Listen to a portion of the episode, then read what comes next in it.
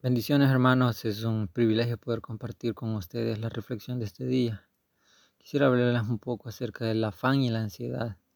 Y es que nosotros atravesamos todos los días un sinfín de situaciones que nos preocupan, nos eh, entretienen, por decirlo así, porque nos corresponde resolver las situaciones que van pasando día a día.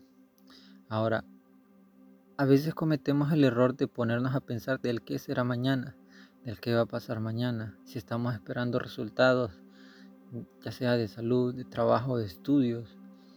Nos ponemos a pensar qué pasaría si recibo buenos resultados o si recibo malos resultados. Nos ponemos a pensar, nos ponemos a, pensar en, en qué posibilidades hay de que suceda o no suceda lo que queremos suceda, valga el juego de palabras. Y eso nos quita el sueño, nos quita la concentración, nos quita cierto grado de productividad en lo que tenemos que hacer el día de hoy, el pensar en el mañana. La palabra del Señor nos dice, por eso no se anden preocupando por la comida o por la ropa. Lo más importante es que primero busquen el reino de Dios y hagan lo que es justo. Así Dios les proporcionará todo lo que necesiten. No se preocupen por lo que sucederá mañana pues mañana tendrán tiempo para hacerlo. Ya tienen suficiente con los problemas de hoy. Y así es, es más que suficiente con lo que hoy tenemos, con lo que hoy lidiamos. No, no, es, no es correcto que el afán y, los problemas del mañana los traigamos a nuestro presente para que nos desgasten y, y, que el día de mañana lleguemos cansados. El escritor Max Lucado dice, la ansiedad y el miedo son primos, pero, son, pero no son idénticos. El miedo ve una amenaza y la ansiedad se la imagina. El miedo grita, vete. La ansiedad cavila, ¿qué tal si? Y ese es el detalle, que nos pongamos a pensar, ¿qué tal si pasa? ¿Qué tal si no pasa? Eso nos quita la tranquilidad, nos quita la paz de nuestro presente, el ponernos a pensar en posibles escenarios en donde lo peor puede suceder y eso nos puede enfermar el ponernos a pensar de lo que puede pasar y en los peores resultados de lo que puede o no pasar. Eso nos desgasta y no, nos quita la, la tranquilidad y la paz que el Señor nos ha dado. Que en Juan capítulo 14, versículo 27 nos dice, les dejo un regalo, paz en la mente y en el corazón. Y la paz que yo doy es un regalo que el mundo no puede dar. Así que no se angustien ni tengan miedo. El Señor tiene el control de nuestras vidas.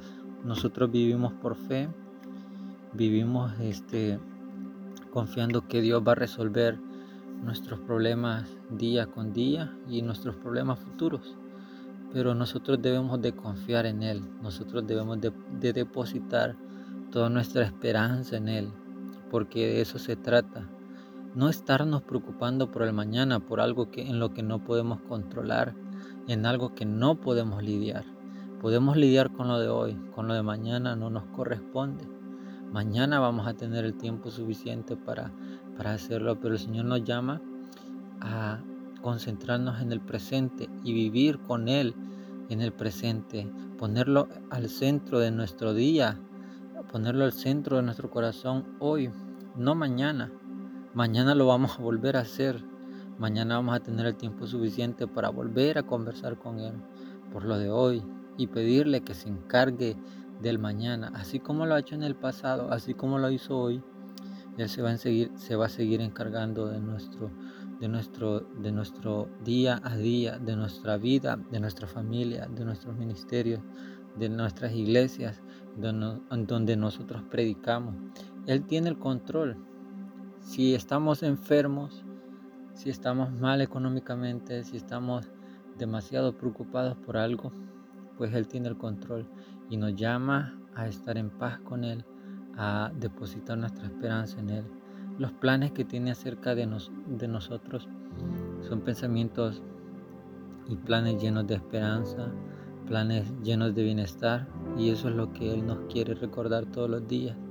Yo tengo un plan perfecto para sus vidas y eso es lo hermoso de nuestro Señor, que Él se encarga de toda nuestra vida, se encarga de cada uno de nuestros días. Así que hermanos, yo les motivo a que podamos cada día enfocarnos en eso, en depositar cada día nuestra esperanza en Él, porque Él se encarga de nuestro día, se encarga, se encarga de nuestro presente, pero también se está encargando de nuestro futuro.